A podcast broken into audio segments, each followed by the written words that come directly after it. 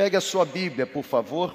É, eu quero, nessa noite, pensar com você sobre, sobre um gatilho que eu e você precisamos evitar.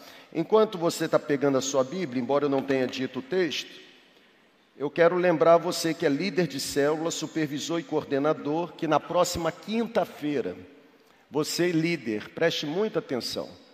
Na próxima quinta-feira, você, juntamente com seu líder em treinamento, nós temos um encontro. Será o nosso encontro dos líderes de célula. Será lá no outro prédio, não será nesse. E por conta do culto dos líderes na próxima quinta-feira, nós não teremos a quinta do avivamento. Então, se você que é líder de célula, trouxer o seu líder em treinamento na próxima quinta-feira às 8 horas, você estará dando uma grande contribuição para que a visão que Deus tem nos dado continue sendo alimentada, incendiada nos corações, a fim de que os nossos passos sejam certeiros, a fim de que o propósito para o qual nós existimos seja realizado, tá bom? Então, ah, dado esse aviso, lembre-se: na próxima quinta não teremos a quinta do avivamento, será o nosso encontro com todos os líderes de célula, líderes em treinamento no outro prédio para juntos estarmos completamente envolvidos na conferência que vai acontecer no próximo mês. Eu quero ler a carta de Tiago, capítulo, capítulo 1. Vá comigo, está lá no final da Bíblia. Tiago, considerado por alguns estudiosos como sendo o irmão de Jesus, ele escreve essa carta, uma carta pragmática, não tanto teológica, mas pragmática. Alguns descrevem a carta de Tiago como sendo um guia prático para a conduta cristã. E eu quero ler o capítulo 1 dos versículos 13, ou do versículo 13 ao versículo 15. E eu vou pensar com você sobre o gatilho que dispara a tentação. Todos nós somos tentados de alguma forma. E existe um gatilho que dispara a tentação. E eu estou chamando esse gatilho de desejo. Então acompanhe a leitura, por favor. Tiago, capítulo 1, do versículo 13 ao versículo 15. A Bíblia diz assim: Quando alguém for tentado, jamais deverá dizer: Estou sendo tentado por Deus. Por quê? Porque Deus não pode ser tentado pelo mal e Deus a ninguém tenta. Cada um de nós, porém, é tentado pelo próprio mau desejo, sendo por esse mau desejo arrastado e seduzido. Então, esse desejo, tendo concebido, dá à luz o pecado, e o pecado, após ser consumado, gera a morte. Sabe, gente, a, a carta de Tiago é uma carta prática. Como eu disse, alguns descrevem essa carta ou caracterizam essa carta como sendo um guia prático para a vida e para a conduta cristã. Tiago está muito preocupado com a forma ou com o tipo de vida que nós devemos viver ou manifestar. É por isso que na carta, Tiago, em algum momento, fala sobre a sabedoria. Se alguém tem falta, peça a Deus que a todos dá de forma, de forma gratuita ou de forma graciosa. É por isso que Tiago fala da forma como devemos nos comportar durante a provação. Tiago diz: Bem-aventurado aquele que suporta com perseverança o momento de provação, porque depois de ser aprovado pelo Senhor, receberá a coroa da vida que o Senhor prometeu para aqueles que o amam. É por isso que Tiago, preocupado com a conduta cristã, ele fala sobre a relação da fé com as obras. Você diz que tem fé, mas a sua fé não é acompanhada de obras, a sua fé é morta é por isso que no capítulo 3, Tiago fala sobre a forma como a gente usamos, ou como nós usamos, melhor dizendo, como nós usamos a língua. Tiago diz: com a mesma boca que você bendiz o Senhor, você também amaldiçoa o seu próximo. Isso não é bom que aconteça, porque de uma mesma fonte não pode sair dois tipos de água. No capítulo 4, porque Tiago está preocupado com a conduta cristã, Tiago ele fala sobre as guerras e contendas que existem no nosso meio. Ele chega a dizer: será que não é resultado dos deleites ou dos prazeres dessa busca desenfreada que vocês têm de fazer com que a vontade de vocês prevaleça em detrimento dos outros? Capítulo 5, Tiago, agora preocupado ainda com a conduta cristã, ele fala sobre o sentimento que deve habitar no coração. Ele diz: se existe alguém triste, comece a cantar. Se tem doente, chama os presbíteros para que eles possam orar e ungir com óleo, porque a oração da fé irá curar o doente. A oração de um justo é poderosa e eficaz. A carta de Tiago é uma carta prática, na verdade, fica muito claro ao lermos a carta de Tiago que Tiago é mais pregador do que propriamente dito um escritor. É como se ler a carta de Tiago é como se se Tiago estivesse pegando a gente pela lapela ou pelo colarim. É como se Tiago estivesse fitando os olhos, mas mirando a gente assim de forma bem intencional. É como se ele agarrasse a gente para falar para a gente algo muito urgente. É nesse primeiro capítulo da carta de Tiago que, que a gente encontra de forma muito clara Tiago falando sobre a possibilidade de duas grandes forças liderarem a nossa vida. Sabe, gente, existem duas molas propulsoras.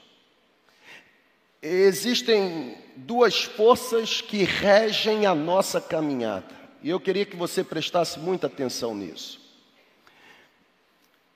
Existem duas forças que entram em guerra entre si para disputarem o destino da nossa vida. Duas realidades dominam a nossa existência, é isso que Tiago está falando. Eu, eu chamaria essas realidades de necessidades e desejos. Todos nós vivemos a partir de necessidades e desejos. Todos nós somos motivados e vivemos e sobrevivemos por causa de necessidades e desejos. A grande questão é que se faz uma confusão sobre o que é necessidade e o que é desejo. Eu preciso pegar na sua mão e levar você a entender uma diferença básica. Os especialistas dizem que necessidades referem-se especificamente aos aspectos básicos da nossa vida.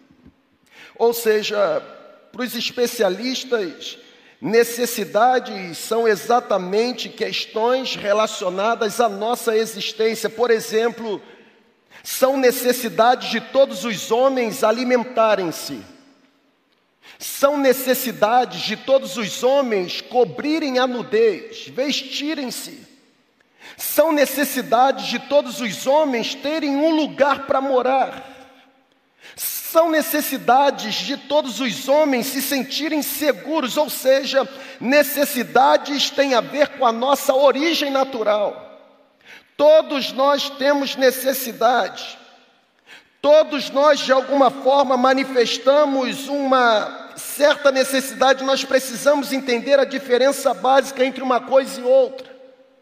Na verdade, os especialistas dizem que necessidades referem-se especificamente aos aspectos básicos da nossa vida, ou seja, a gente pode se arriscar a dizer que as necessidades para nós elas não são voluntárias. Na verdade, as necessidades, elas são postas em nossa vida de forma involuntária. Por exemplo, ninguém ninguém escolhe ter fome. Eu vou ter fome agora. Não é assim que funciona. Ninguém diz para si mesmo: olha, agora eu, eu vou sentir um pouquinho de sede. Por quê? Porque as necessidades nos são inerentes. As necessidades nos são inatas. Tem a ver com a nossa estrutura biológica tem a ver com aquilo que nos caracteriza como seres humanos. Já desejo não. Desejo é diferente. O conceito de desejo é que o desejo é um ato da nossa vontade. Desejo é um ato da nossa ambição. Diferentemente de necessidade, que é involuntária, o desejo se torna algo voluntário. Enquanto a necessidade é um ato voluntário, porque eu não escolho o momento em que eu vou ter fome, o desejo é um ato da minha vontade, ou seja, eu escolho o que a minha vontade deseja se fartar. E sabe, gente, aqui está a grande questão. Por quê? Porque existem muitos desejos em nossa vida, desejos que foram criados apenas para satisfazer as nossas necessidades. Exemplo, a minha necessidade é comer porque eu estou com fome. A minha necessidade sinaliza que eu quero comer, mas o meu desejo diz que eu quero comer um filé mignon. É a minha necessidade que sinaliza que eu preciso me cobrir do frio, mas é o meu desejo que determina que eu quero um cobertor com pelo de urso. Os desejos, eles existem supostamente para suprir. Os desejos, eles estão de alguma forma para atender a expectativa que temos, expectativas referentes à necessidade que possuímos. E aí qual o problema disso tudo? Eu fecho a questão aqui. O problema é que nós nascemos com as nossas necessidades e com o passar do tempo criamos os nossos desejos a partir das necessidades. E porque criamos os desejos, agora transformamos os nossos desejos nas nossas próprias necessidades. É justamente nesse momento que a coisa complica para nós. Porque quando eu transformo os meus desejos nas minhas necessidades, esses meus desejos se tornam absolutamente insaciáveis. Quando os meus desejos são transformados em necessidades, quanto mais eu tenho, mais eu quero conquistar. Quando os meus desejos são transformados em necessidades, quanto mais eu possuo, mais vontade desperto em adquirir. E essa diferença entre necessidade e desejo precisa ficar bem esclarecida. Por quê? Porque em todas as épocas da vida humana, o ser humano sempre desejou possuir alguma coisa. Na verdade, os últimos anos tem sido considerado anos como todo ser humano é motivado ou estimulado a desejar mais. Alguns, inclusive, definem os dias que nós estamos vivendo como sendo os dias do desejo, a era do desejo, o império do desejo humano, a civilização do desejo. E aqui está o grande perigo, por quê? Porque Tiago, quando escreve a sua carta, ele está dizendo que todos nós somos tentados não por causa da necessidade que temos, mas todos nós somos tentados por causa dos desejos que construímos. Em toda a Bíblia, Deus nunca se revelou como alguém que iria satisfazer os nossos desejos. Mas na Bíblia está escrito que Deus nos garantiu suprir todas as nossas necessidades. Alguém certa vez disse que necessidade é água, desejo é Coca-Cola, e é verdade. Talvez aqui esteja o problema da nossa insatisfação. A gente não se contenta em ter necessidade suprida. A gente quer que a necessidade seja suprida em conformidade com o nosso desejo. É por isso que a gente não agradece pelo prato de comida que a gente tem, é por isso que a gente se sente insatisfeito com o tipo de casa que a gente mora. É por isso que a gente reclama e murmura do tipo de emprego que Deus nos deu. Por quê? Porque apesar dele estar usando o emprego para suprir a nossa necessidade, supre necessidade, mas não atende os nossos caprichos. Você está aqui comigo? Existe um gatilho a necessidade que Deus supre é aquela que, de alguma forma, a gente recebe numa boa medida. E eu quero dividir com você apenas uma lição nessa noite, e a lição é exatamente essa. O desejo que trazemos conosco sempre será o gatilho, sempre dará origem à tentação. Tiago, quando escreve a carta, ele está dizendo que ninguém, ao ser tentado, diga sou tentado por Deus, porque Deus não pode ser tentado pelo mal e a ninguém tenta. Tiago está dizendo que todos nós somos tentados por causa dos desejos, não por causa das necessidades, mas por causa dos desejos que estão no nosso coração, e os desejos do nosso coração dão a luz ao pecado. Pecado é filhote do desejo e mau desejo. E a Bíblia diz que quando o pecado é consumado, ele gera morte. Ou seja, a equação é que todo aquele que cede à tentação vai encontrar o caminho de destruição. E todos nós somos tentados pelos maus desejos, logo a tentação não começa fora, a tentação começa dentro. A luta, antes de ser uma luta, um enfrentamento, uma batalha externa, ela é, se torna uma batalha interna.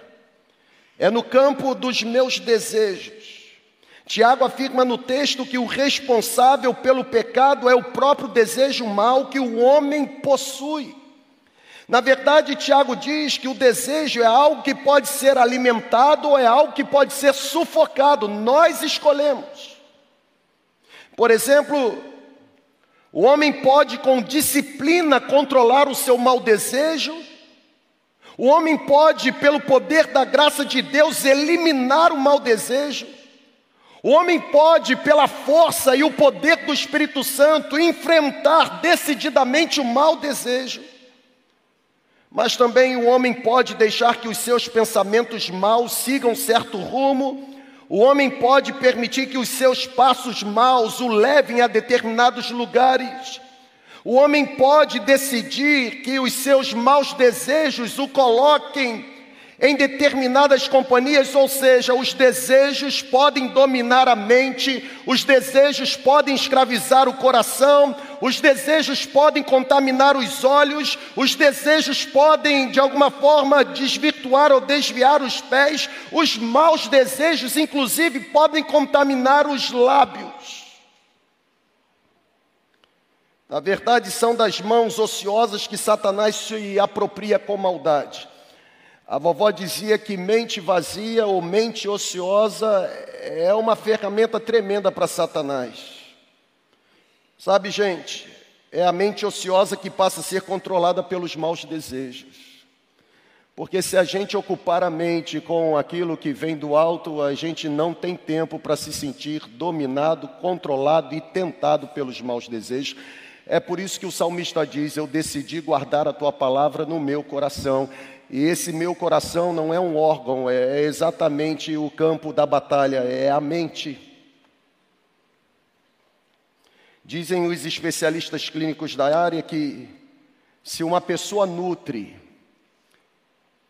isso aqui me pegou. Se uma pessoa nutre e ela começa a estimular esse mau desejo durante um tempo suficientemente prolongado, se ela aceita conviver de forma harmônica com o mau desejo que está surgindo na sua mente, no seu coração, há uma inevitável consequência. Qual é a consequência? O mau desejo, em pouco tempo, vai se transformar em ação. Ninguém peca de uma hora para outra. É um processo. Por isso que Jesus disse: não entrem na tentação. É um processo. Tem um começo. Tem um gatilho que dispara. Não é necessidade. É o mau desejo. Se um homem pensa a respeito de algo, a gente precisa guardar a mente mesmo. Se o homem se sente dominado por alguma coisa com persistência, esse desejo que está sendo cobiçado no coração, em pouco tempo terminará transformando o pecado em ação. Jamais houve alguém nessa terra que não desejasse algo mal. Aqui está o primeiro. Jamais existiu alguém nessa terra que em algum momento da vida não nutriu dentro de si algum desejo mal. Esse desejo mal vai muito além do que meramente um desejo sexual, gente. Porque a gente fala de tentação e a primeira coisa que a gente coloca na mente é o seguinte: é, é pecado sexual. Mas a gente é tentado de várias formas, em várias áreas da vida. E não somente na área sexual, há muito outro, muitos outros tipos de mal desejos que podem disputar a nossa mente ou o controle da nossa vida. E sabe, pessoal, não há ninguém que em algum momento da vida não tenha sido fascinado de alguma forma por um mau desejo. Não há ninguém, nem em algum momento da vida, que os seus olhos não tenham tentado levar os seus pés para cobiçar ou possuir o que não é seu. O que Tiago está ensinando para a gente é que se uma pessoa deliberadamente fomentar, alentar, nutrir, alimentar um desejo mal no coração, inevitavelmente um desejo mal vai desembocar na prática do pecado. Eu vou caminhar para o final. Eu vou caminhar para o final lembrando a você o que o Tiago, Tiago traz na sua conclusão. Ele diz que é exatamente o mau desejo que se torna o caminho que vai nos levar à morte. Por isso que eu estou chamando o desejo de gatilho que dispara a tentação, porque todos nós somos tentados pelos maus desejos que trazemos no coração. Se existe uma verdade que eu e você precisamos aprender nessa noite, é que antes do pecado se transformar em ação, ele foi alimentado pelo mau desejo que eu trago no meu coração. Desde a criação do mundo no jardim do Éden, a Bíblia deixa claro que Satanás sempre se dedicou a tentar a humanidade. Na verdade, ele é o tentador. Ele é um perturbador. Satanás, de alguma forma, sempre se esforçou para criar cenários a fim de que o homem pudesse ser impedido de uma, de uma vida feliz, de uma vida abundante de uma vida excelente. Foi assim com Eva. A Bíblia diz que Eva se deixou levar pelo seu desejo. Eu tentei listar aqui de uma forma bem didática os três pontos ou os três desejos pelos quais Eva foi tentado pelo diabo. Por exemplo, Eva, ela se sentiu tentada pelo desejo da concupiscência da carne, ou seja, ela viu que a árvore era boa para se comer. Eva foi tentada pelo desejo da concupiscência dos olhos. Ela viu que era agradável aos olhos. Eva foi tentada no desejo marcado pela soberba da vida. Ela viu que era agradável para dar o quê? Conhecimento, entendimento. Seremos como ele é. A saudosa irmã Tabita Krau Miranda Pinto ela sempre afirmava para os seus alunos, e eu fui um dos alunos dela, ela sempre dizia o seguinte: vocês sempre irão conviver com três áreas da vida de vocês, onde o gatilho ou os gatilhos de desejos serão sempre disparados a fim de colocarem vocês em tentação. Ela sempre dizia isso. Quais são as três áreas da vida que irmã Tabita sempre dizia para os alunos que os alunos seriam de alguma forma alvo do disparo de Satanás para entrar em processo de tentação. Ela dizia: cuidado, cuidado com a barra de ouro, dinheiro, cuidado com a barra de justiça, poder, e cuidado com a barra da saia, sexo. Alguns alunos transformaram as três barras em 3G: garota, glória e ganância. Eu tenho um amigo, pastor Henrique Araújo, pastor da segunda igreja batista em Rondonópolis. O Henrique ele sempre diz o seguinte: eu e você precisamos evitar três cenários. E quais são os três cenários? Primeiro, evite o cenário da fala mansa. É um gatilho que dispara a tentação. Evite o cenário do toque desnecessário. É um gatilho que dispara a tentação. Evite o olhar bobo, é um gatilho que dispara a tentação. A pior coisa que tem é abrir o ouvido para se sentir seduzido ou seduzida por elogios que gostaria de ter dentro de casa e que não possui. Cuidado com a fala mansa. Cuidado. Mas cuidado mesmo. E vale para todo mundo, a começar por mim. Sabe aquela questão de se aproximar e falar assim: nossa, a sua roupa não está muito legal. Eu teria um maior prazer de arrumar você melhor. Ficaria na linha. Você não é cuidado bem.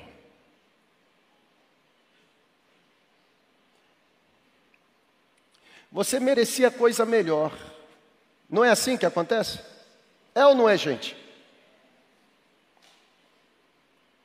Você é tão especial. Fala mansa. Cuidado com um toque desnecessário. Eu sempre aprendi uma coisa: tocou, sentiu algo, não toque mais. Não pague para ver. Porque tentação não se vence enfrentando, tentação se vence resistindo. Não é entrando no ringue, é fugindo. Resistir ao diabo e ele fugirá de você. Não é enfrente o diabo, lute contra o diabo. A pior coisa na vida de um crente é achar que ele, é, me permita criar uma palavra, é incaível. A pior coisa que existe na vida de um ser humano é achar que ele nunca vai cair. A Bíblia mesmo nos orienta: você que pensa estar em pé, tome muito cuidado para não ser o próximo da fila. Cuidado com a fala mansa, cuidado com o toque desnecessário, mas cuidado com o olhar bobo. Ninguém é criança. E todo mundo sabe quando o olhar é diferente e quer comunicar com os olhos o que não tem coragem de falar com os lábios. Nós vivemos na sociedade chamada civilização dos desejos. Porém, a Bíblia diz que os maus desejos podem conduzir a gente para a morte. Ninguém, ao ser tentado, diga: sou tentado por Deus. Deus não pode ser tentado pelo mal e a ninguém tenta. Todos nós somos tentados por causa dos maus desejos, que alimentados dão origem ao pecado, e que pecado, quando consumado, gera morte. Eu concluo, eu concluo da seguinte forma: desejos todos nós temos, sim ou não? Sim ou não, gente? Sim. O que faz você, no final de uma celebração como essa, entrar numa lanchonete e pedir, por exemplo, um X egg bacon e não apenas um cheeseburger? Desejo, não é necessidade. Porque a necessidade de saciar a fome seria suprida com um cheeseburger ou com um X egg burger, ainda que tivessem que ser dois cheeseburger. O que faz você escolher uma coisa em detrimento da outra não é necessidade, é desejo. Todos nós temos desejos e não é pecado ter desejo. Pecado é se permitir ser controlado pelos maus desejos. Existem desejos que são positivos, como por exemplo, vou pegar tudo o que eu tenho, vou distribuir entre os pobres e vou erradicar a miséria. É um bom desejo. Vou usar a minha vida para a glória de Deus. É um bom desejo. Mas assim como existem bons desejos, existem também os maus desejos. E aí, olha para cá, por favor. Nem todos os desejos que são lícitos se tornam desejos apropriados para serem desfrutados. O próprio autor da carta aos Hebreus diz assim: Nós que estamos rodeados por uma tão grande nuvem de testemunha, devemos nos livrar de quê? Do pecado, que tão de perto nos rodeia, e também nos livrar de tudo aquilo que nos embaraça. Tem coisas que nos embaraçam que não são pecado, mas precisam ser evitadas. O compromisso que Deus tem é de suprir as nossas necessidades, mas Ele jamais vai se tornar refém ou escravo dos nossos caprichos. E aí eu termino mesmo dizendo para você: apesar do diabo nos tentar em todas as áreas da vida, apesar do diabo sempre tentar disparar para nós em todos os momentos da caminhada, esse gatilho do desejo, e a gente é tentado nos momentos bons, nos momentos ruins, a gente é tentado na riqueza, na pobreza, a gente é tentado durante a saúde, durante a enfermidade. Apesar do diabo ter esse gatilho para nos tentar, eu posso erguer a minha voz e encorajar você de que nós temos em Deus condições espirituais para resistirmos toda e qualquer tentação pelo poder do Espírito Santo. Qualquer que seja a sugestão maligna dada por Satanás, o poder do Espírito Santo em mim me capacita a resistir. É por isso que o apóstolo Paulo, quando escreve a sua carta para os Efésios, ele diz o seguinte: vocês precisam estar completamente revestidos da armadura do céu, para que vocês possam suportar o dia mal e, tendo feito isso, possam alcançar a plena vitória. Sabe, gente, a Bíblia nos ensina que, de alguma forma, nós temos que nos sujeitar a Deus. O próprio Tiago, capítulo 4, versículo 7 diz: Sujeitai-vos, pois, a Deus e resisti ao diabo, e o diabo irá fugir de vocês.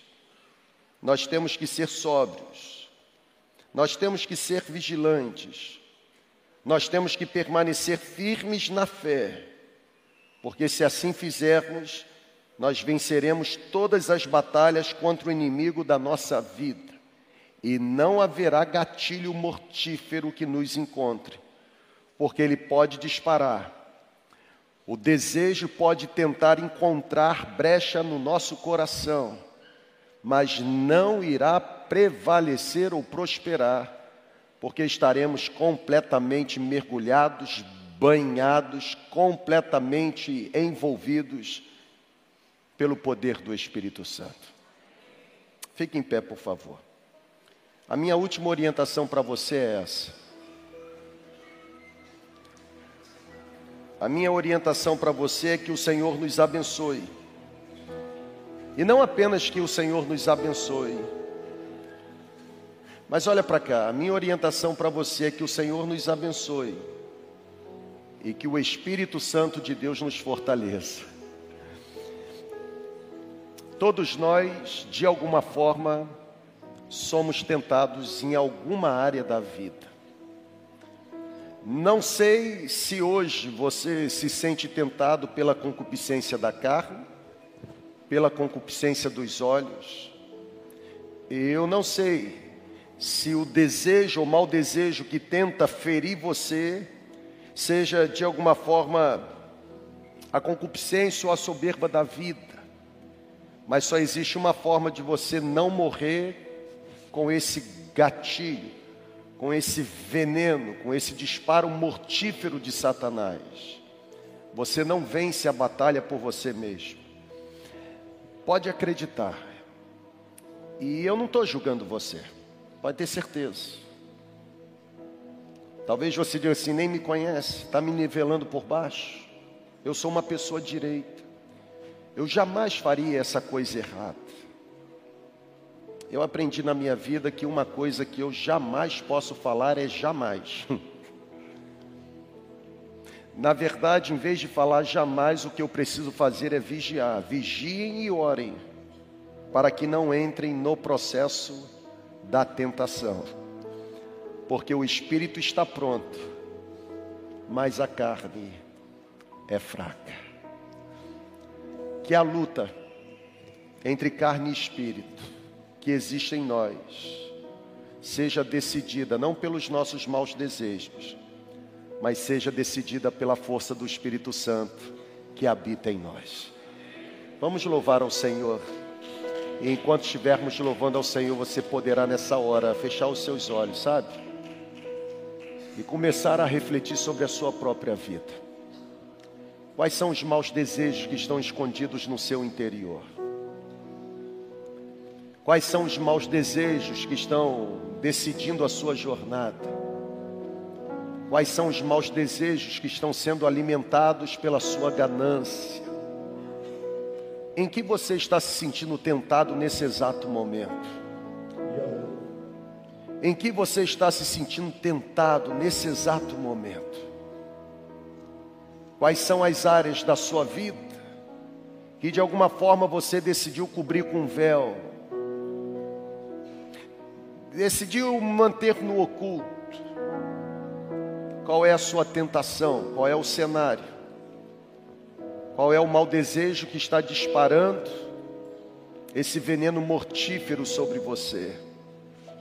Nós vamos cantar. E enquanto nós estivermos cantando aqui, eu vou orar por você. E eu vou orar para que a força e o poder do Espírito Santo encontrem você nessa noite. Talvez você esteja conosco por meio da conexão. Talvez você esteja assistindo essa celebração no cenário da sua tentação. Talvez você esteja exatamente nesse momento fazendo o que você gostaria de evitar.